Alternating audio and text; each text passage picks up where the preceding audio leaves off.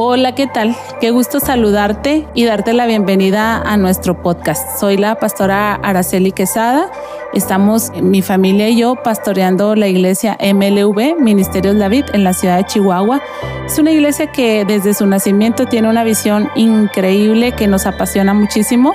Eh, nuestra visión es eh, unir familias a Cristo y es apasionante porque en el Evangelio según San Juan, capítulo 15, verso 5, la palabra de Dios dice que apartados de Dios nada podemos hacer. Apreciamos y valoramos mucho a cada familia, a cada miembro de familia que día a día hacen su esfuerzo, su lucha, sus mejores intenciones para operar y funcionar dentro de una familia.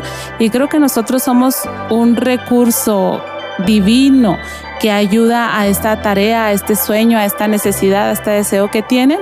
Así es que estamos encantados de trasladar nuestras predicaciones que domingo a domingo compartimos a estas plataformas y ponerlas a tu alcance. Esperamos que sean de bendición.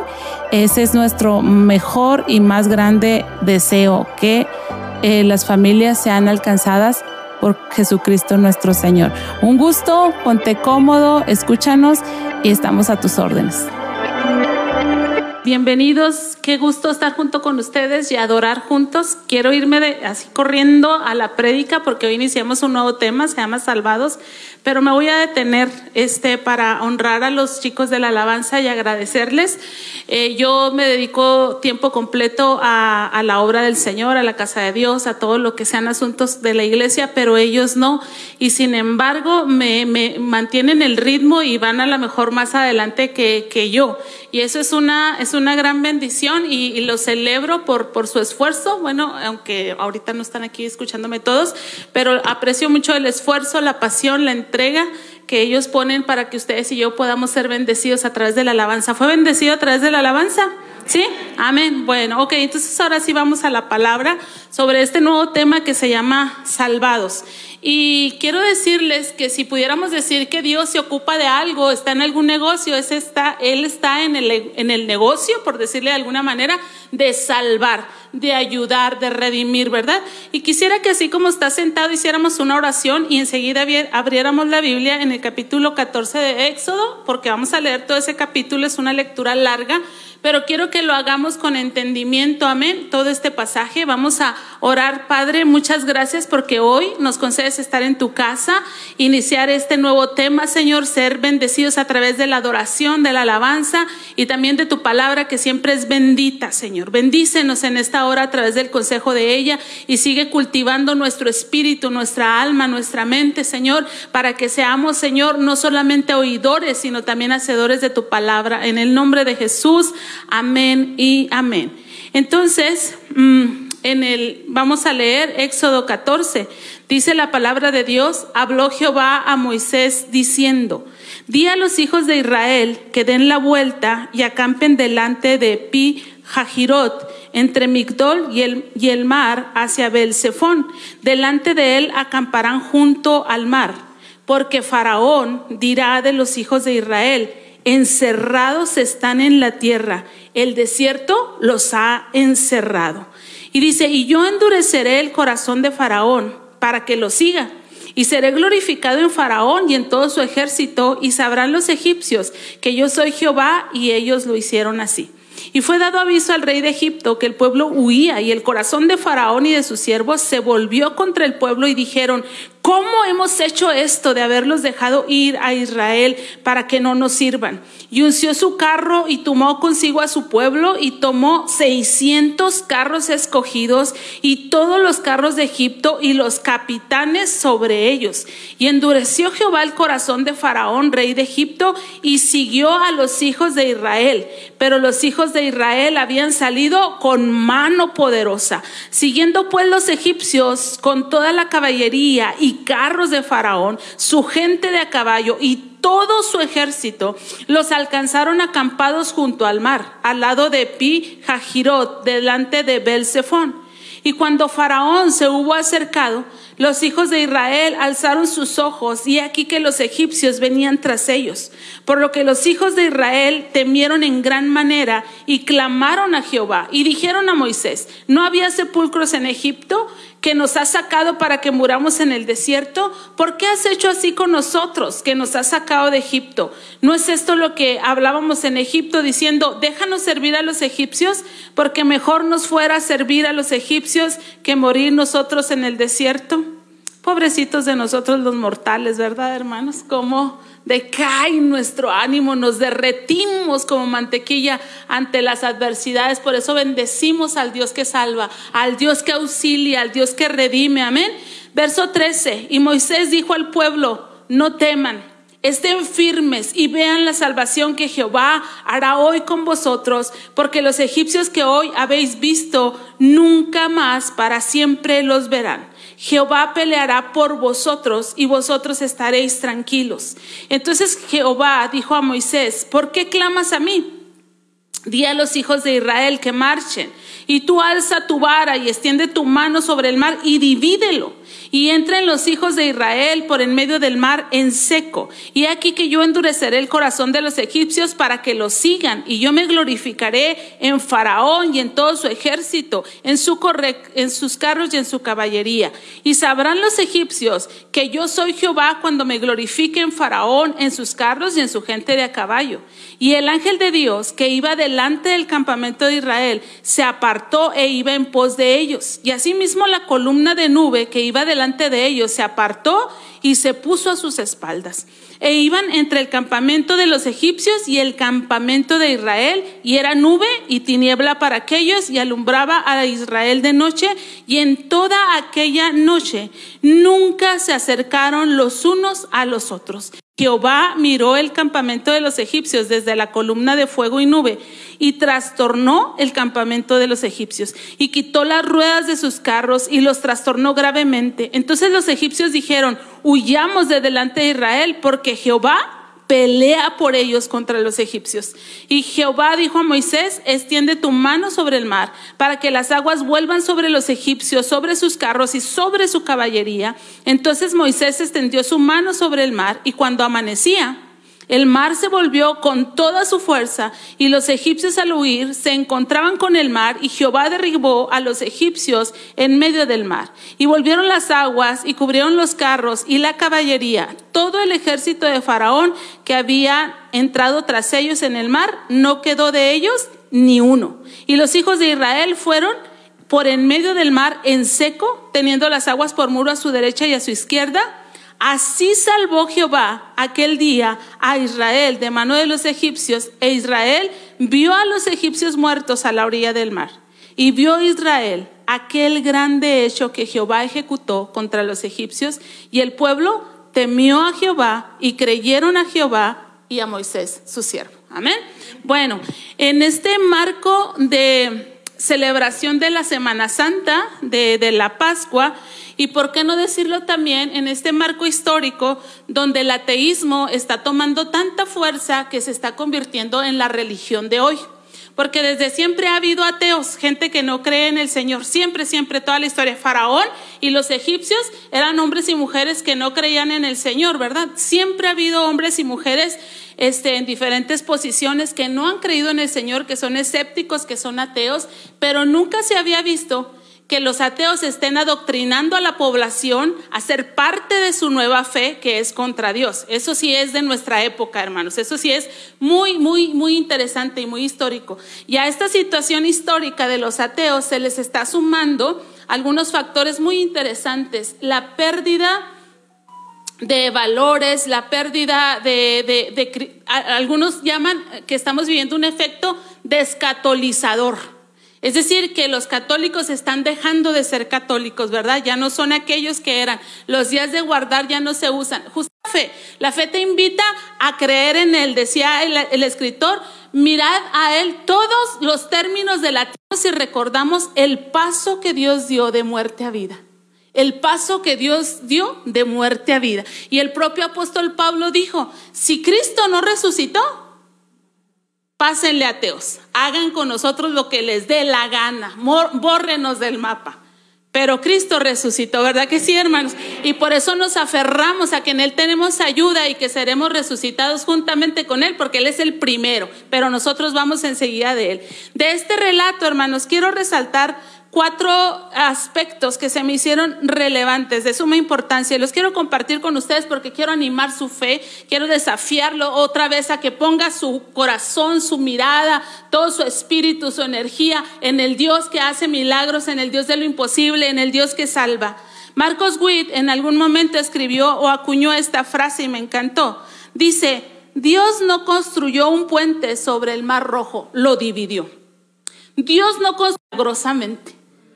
Fíjese qué tremendo. Yo quisiera un puente, yo quisiera que no se presentaran gigantes, ni problemas, ni adversidades, pero Dios no hace puentes. Dios te toma de, tu mano y camina contigo por en medio del problema para gloria de su nombre y para que tu fe crezca, tú le temas y tú le adores. Finalmente, toda esta operación de salvación de Dios lo que pretende es, dirían los empresarios, fidelizar al cliente lograr que los clientes, que nosotros, los redimidos, los que hemos creído en Él, seamos fieles, porque cuando vemos milagros de esta magnitud, hermanos, dos cosas resultan de ellos. Nos convertimos en adoradores, ¿verdad? Lo que ocurrió después de esto es que María y todas las mujeres detrás de María, hermana de Moisés y de Aarón, y profetizan adorar, amén. Nosotros cantábamos ese canto, ¿verdad? Que, que, que, echó a la mar los carros del faraón y wow, nos convertimos en adoradores tremendos. Pero no solamente adoramos la grandeza, el poderío, la fidelidad, el amor de Dios, sino que nuestra fe crece y estamos listos para la siguiente batalla porque hemos visto, porque hemos probado, porque hemos gustado lo que Dios puede hacer a favor de nosotros. Sin embargo, voy a compartir con ustedes estos cuatro aspectos importantes. Lo primero, el interés de Dios de glorificarse en la vida de Faraón. Quiero que sepas que Dios en tu problema, en tu mar rojo, en tu adversidad, no solamente se trata de ti, Dios quiere glorificarse en todos aquellos escépticos, en todos aquellos que no creen, en todos aquellos que señalan, en todos aquellos que se burlan, pero no solamente en ellos, sino en aquellos que están sin esperanza, que no tienen la capacidad de creer. Algunos ateos han dicho, ¿cómo quisiera tener una fe sencilla? ¿Cómo quisiera no haber cultivado tanto mi razonamiento para yo poder creer como cualquiera de ustedes que van a la iglesia, pero no puedo. Pero esas personas también son importantes para el Señor. Y Dios dijo de Faraón, yo me quiero glorificar en él, en sus ejércitos, en sus caballos y en sus carros. Esta palabra glorificar viene de la palabra eh, gloria, que es doxa y que no es otra cosa más que tener una correcta opinión acerca de Dios. ¿Qué quiere decir? Yo voy a hacer tal cosa contigo que voy a hacer que Faraón, sus caballos, sus ejércitos tengan una correcta opinión de mí. Si ellos eran ateos, ¿cuál sería la correcta opinión? Que crean, ¿verdad?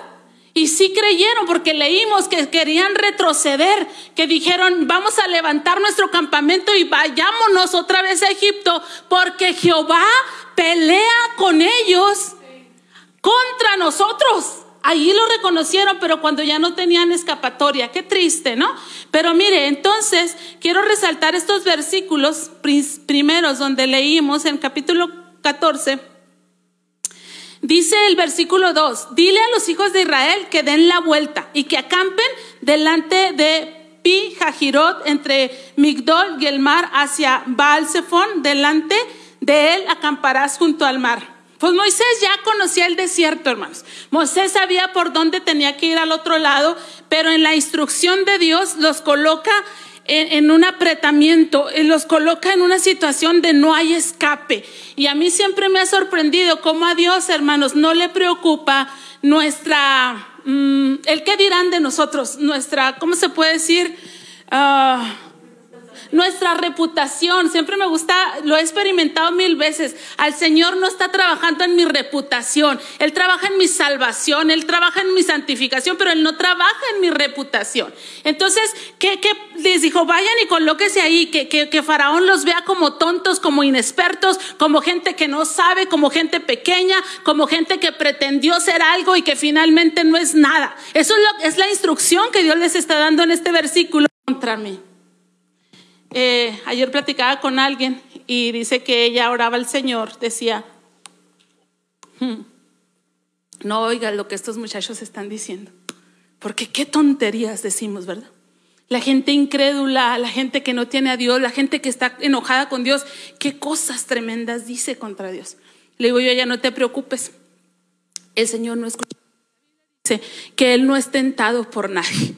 Si no, hermanos, mire la, grandeza de Dios, la santidad de Dios, aquellas personas ni siquiera boca, perdón, palabra les saldría de la boca, pero estamos en el tiempo de la gracia, donde Dios es paciente, no queriendo que nadie se pierda, sino que todos vengan al arrepentimiento, ¿verdad? Pero entonces el Señor creó este escenario y dijo, yo me voy a glorificar en él. Y quiero mencionar estos versículos, cómo toma 600 carros, cómo coloca todo su ejército, cómo pone a sus capitanes, no mandó a los chafas, mandó a los meros meros, a los más fieros, a los más capacitados, a los más entrones. Y lo quiero mencionar porque nosotros somos muy buenos para identificar a nuestros enemigos y amedrentarnos y decir, están, vienen 600 carros, vienen caballos, vienen corriendo, vienen a pie, viene el comandante fulano, viene sutano, viene, y, y nos enfocamos tanto en identificar a nuestros adversarios, pero batallamos mucho para reconocer quiénes somos nosotros y quién está en nosotros. Yo le quiero decir, entre más enemigos se levanten contra usted, entre más adversarios usted y yo tengamos, es interesado en glorificar su nombre en los que son escépticos en los que son injuriadores, en los que son contenciosos, en los que son escarnecedores. Y Dios quiere glorificar su nombre en ellos. Y por eso a veces, hermanos, descuida nuestra reputación. Pero ahí está con nosotros. Dice el texto que leímos ahorita que Israel salió con mano poderosa. Es decir, era Dios mismo en ellos, a través de ellos y a favor de ellos. Amén. Así estamos ustedes y yo. El otro aspecto que se me hizo muy interesante y quiero platicar con ustedes es que el clímax de esta historia ocurre durante la noche. O sea, tener enemigos, hermanos, no es fácil. Y luego los enemigos gritan mucho, ladran mucho, le hacen mucho emoción y, y a uno se le hace pesado, ¿verdad? Pero en el día pues como quiera usted ve, pero en la noche ya la mente está, trabajando con ideas, con suposiciones, con supersticiones, con una bola de situaciones terribles y yo, ¿por qué, Señor? O sea, ¿por qué en la noche? Y todos hemos tenido situaciones difíciles en la noche. Perdía los taxis salen más baratos de día que de noche, ¿verdad? ¿Qué, problema? Y, pasan las situaciones en la noche. Yo pensaba, por ejemplo, los chefs. A los chefs, hermanos, les gusta destacar el sabor ¿verdad? Entonces ponen ahí diferentes especies, dicen, porque yo quiero resaltar tal sabor. Por eso le pongo esto, le pongo esto le pongo aquello, para que sepa a este sabor tan rico. Y digo, si un chef hace eso, ¿por qué nuestro Dios no haría lo mismo? Yo quiero resaltar mi poderío. Yo quiero resaltar mi grandeza. Yo quiero que, que, que, que, se queden pasmados, que se queden atónicos, atónitos, que se queden perplejos de ver cómo intervengo yo en sus vidas. Entonces, amados hermanos, el Señor no nos ha dado un espíritu de cobardía, y Él no está haciendo hijos e hijas cobardes. Está creando en usted y en mí hombres y mujeres de fe. De modo que aunque esté oscura la noche, que aunque esté la situación así densa, sepamos que Dios está con nosotros y Él hará grandes y tremendas maravillas. En el versículo 20 mm, dice, e iba entre el campamento de los egipcios y el campamento de Israel era nube y tinieblas para ellos.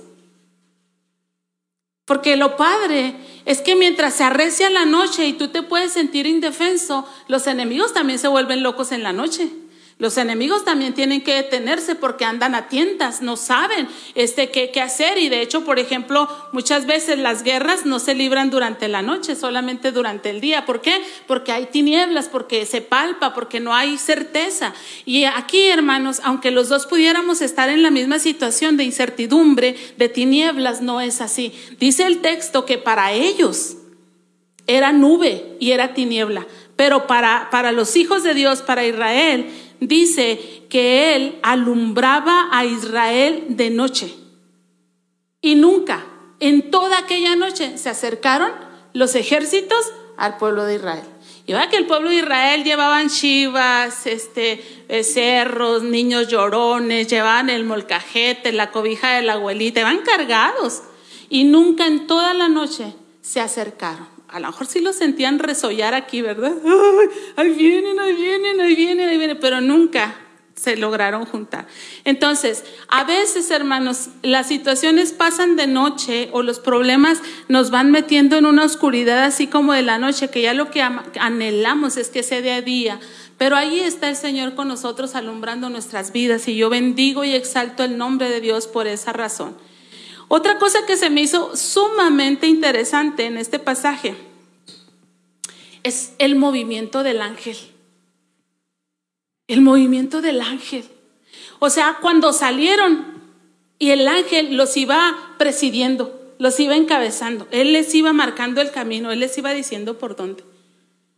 Pero cuando ya arrecia la batalla, cuando el problema se pone bueno en serio, el texto dice, hermanos, que el ángel que iba frente a ellos, mire, déjeme le leo el pasaje.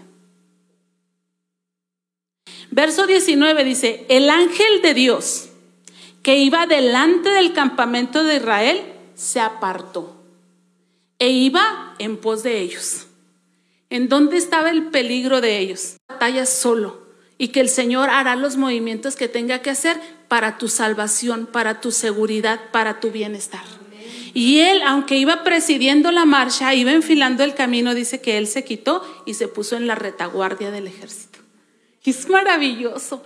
Cuando el salmista dice, detrás y delante me rodeaste, sobre mí pusiste tu mano. Eso es demasiado maravilloso, dice, no lo puedo comprender. Y yo, hermanos, que fui niña, chiquita y desamparada y batallosa y lo que sea, yo recuerdo a una maestra mía rodearme detrás y delante y poner sobre mí su mano. Y darme esa seguridad y darme esa confort y sentirla a ella parada a un lado mío poniendo su mano sobre mi hombro. Y ese es un mensaje tremendo. ¿Quién va a decir algo? ¿Quién tiene algo que decir? ¿A quién no le pareció lo que estoy haciendo? Y por eso la gente empieza a decir, es la consentida de la maestra. Claro, porque te están cuidando, te están protegiendo. Y ustedes y yo somos lo más importante para Dios. Y el Señor se pasa, dice, a la retaguardia.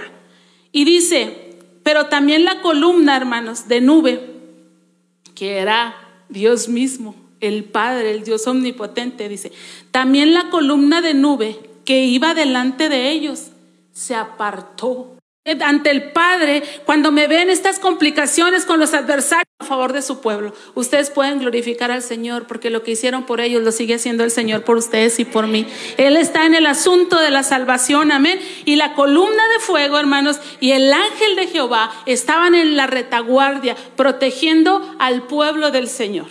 Y una cuarta cosa que menciono es esta. En este asunto de la salvación, Dios no hará por ti lo que tú tienes que hacer. Y eso no nos gusta.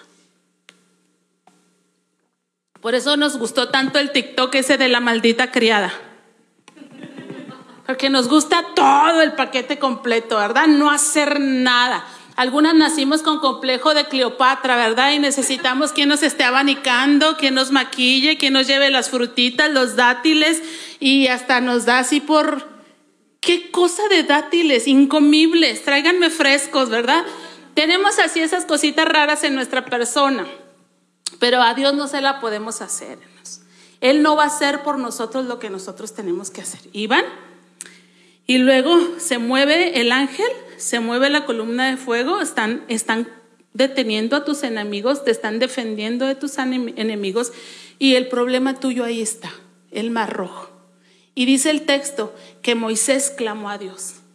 Dios, o sea, así, tipo Cleopatra, ¿verdad? ¿Qué dátiles son estos? O sea, ¿quién me está abanicando? Me estoy acalorando porque el mar no, no, hay puente. El mar nomás no se abre. ¿A dónde quieres que avancemos, Señor? ¿A dónde quieres que avancemos? ¿A dónde quieres que avancemos? ¿A dónde quieres que avancemos? Y clamó a Dios Moisés. Y Dios le dijo, ¿por qué clamas a mí? Muévete. ¿Por qué clamas a mí? Dile al pueblo que marche. Y tú mueve la vara y, y ordénale al mar que se abra. Haz tu parte. Agarra el toro por los cuernos. Di que te atreves, di que crees en el Señor, di que, di que Dios está contigo, di que, que no tienes más para dónde ir, por eso vas a ir por ahí, como dijo Jonatán un día con su paje de armas frente al campamento de los filisteos. Estaban acorralados y Jonatán le dijo a su, a su, a su paje de armas, vente, vamos a ver el campamento, a ver qué se puede hacer. Y vieron y pensaron, ¿podemos hacer algo? Y le dice eh, Jonatán al, al paje, le dice, vamos a matar a unos cuantos, quizá Jehová haga algo por nosotros. Y cuando se metieron y en la mano de estos dos mataron a 20 filisteos, hermanos, el Señor les dio una tremenda victoria. Tal vez nomás tienes el quizá enfermos de COVID, algunos internados, delicados, cosas así. Y nuestro presbítero de región nos insiste, den una ofrenda. Vamos a dar una ofrenda. Vamos a dar una ofrenda. Hay que ayudarlos. Y muchos dicen, estoy orando y voy a orar por ti, pero pocos dan una ofrenda. Qué bueno que oren por nosotros. Es, es, el regalo más inmerecido y más poderoso que nadie nos puede dar una oración a favor nuestra, ¿verdad? Pero la palabra del Señor dice que no puedes orar por alguien que tiene hambre y despacharlo sin picharle una torta o darle un plato de frijoles. Es necesario hacerlo uno y hacerlo otro, ¿verdad? Entonces a veces, hermanos, eh, queremos hacer lo fácil o lo que le toca a Dios en lugar de hacer lo que nos toca a cada uno de nosotros. Por ejemplo, alguien dijo por ahí, a lo mejor me salgo de contexto, pero espero no. alguien dijo por ahí, cuando una persona es ignorante y es ungida, ella va a predicar un sermón ungido e ignorante.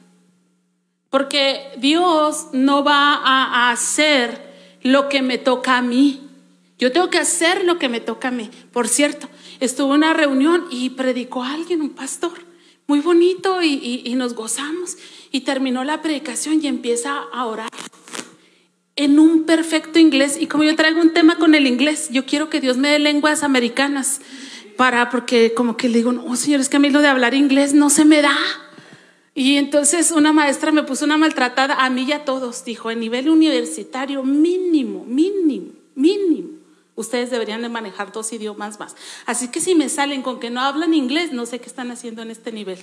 Y así como que ah, todos bien alarmados, ¿no? Entonces yo, Señor, dame, dame tu Espíritu Santo y que yo hable lenguas. Y este pastor terminó su predicación, hermanos, y, y hizo una oración en un inglés impecable. Yo me quedé muy impresionada. Dije, este hermano, ¿para qué nos anda humillando? O sea, ¿por qué no obra en español? yo me quedé con esa inquietud. ¿Por qué no obra en español? O suelte la interpretación de Perdis, ¿verdad? Algo que, o sea, yo no, no supe qué hice. O sea, no supe si, si quiso orar en inglés porque alguien de los asistentes era americano o algo, o qué. Y entonces platicando con otro pastor en otra ciudad me dice, no, Dios le dio a él las lenguas y habla, sus lenguas son hablar en inglés. Y dice que en una reunión estaba por ahí un gringo y que le dijo, oye, quiero que me vuelvas a explicar lo que dijiste porque Dios me habló con eso. ¿Y qué le dijo? O sea, el gringo le hablaba en inglés y él le pelaba así los ojos, tototes. Entonces alguien le tuvo que decir, no, él no habla inglés. O sea, no habla inglés. Es, es, el don de Dios sobre su vida. Pero qué chiste, entonces ya no quiero el don de hablar en inglés porque no, no, no, no hay traductor, ¿sí me explico? quiero decirle que lo que le toca a usted, le toca a usted y Dios no va a hacer lo que le toca a usted y lo que me toca a mí. Entonces, hermanos, dejemos de salvación de nuestras vidas. De modo, hermanos, que muchas veces no tendremos cómo argumentar ante un ateo no tendremos mucha ciencia, tal vez no tengamos esto y aquello para poder presentar defensa, pero tenemos encarnada esta verdad, Cristo salva. Cristo salva. No solamente salva del pecado y de la muerte, sino que nos salva de nuestros enemigos, de nuestros adversarios, de todo aquello que se quiere levantar en contra de nosotros para destruirnos. Así es que espero yo y de muchas situaciones, hermanos, no solamente de nuestra mala manera de vivir. El Señor nos ha salvado de enfermedades, el Señor nos ha salvado de adversarios, el Señor nos ha salvado de situaciones, el Señor nos ha hecho que atravesemos el mar y estemos del otro lado. Dicen porque están los escépticos, los incrédulos, que atacan fuertemente esto y dicen que es imposible que eso haya sido una realidad. Eh, los científicos dicen, científicos ateos dicen que ciertamente es posible que un cuerpo de agua se abra por unas ventiscas fuertes, pero tiene que ser un cuerpo pequeño de agua. Y cuando leía esto me acordé de aquella anécdota que no se la voy a poder decir bien porque no me acuerdo, pero una maestra se estaba burlando de un niño creyente, porque ese niño creyente había platicado de este milagro de salvación. Dice que le dijo, a ver Pepito, así que tú dices que, que Cristo abrió el mar rojo, ¿sí? porque hay una línea de los que dicen que sí, que encontraron restos arqueológicos que testifican dónde fue y todo eso, pero hay otra línea que dice, no, no es cierto, es imposible, es mentira, son fotomontajes, es, para, para seguir la, fe, etc. Y ella le dice, si sabes que no fue ejércitos, se murieron en un pequeño charquito de agua pero igual de poderoso el Dios, ¿verdad? Ya sea con mucha agua o con poquita agua, el asunto es que fueron salvos, que fueron salvos. Le dijo, deja que mi pueblo salga y que vaya y me haga fiesta. Que al Señor le encanta esto de que estemos con Él y de que le adoremos y que haga fiesta y que haya gozo. Y el pueblo dijo, claro que no. Faraón dijo, claro que no. Y después dijo que vayan los hombres y que le hagan fiesta. Y dijo, no, no, todos. Dios quiere a todos, no nada más a los hombres que le hagan fiesta.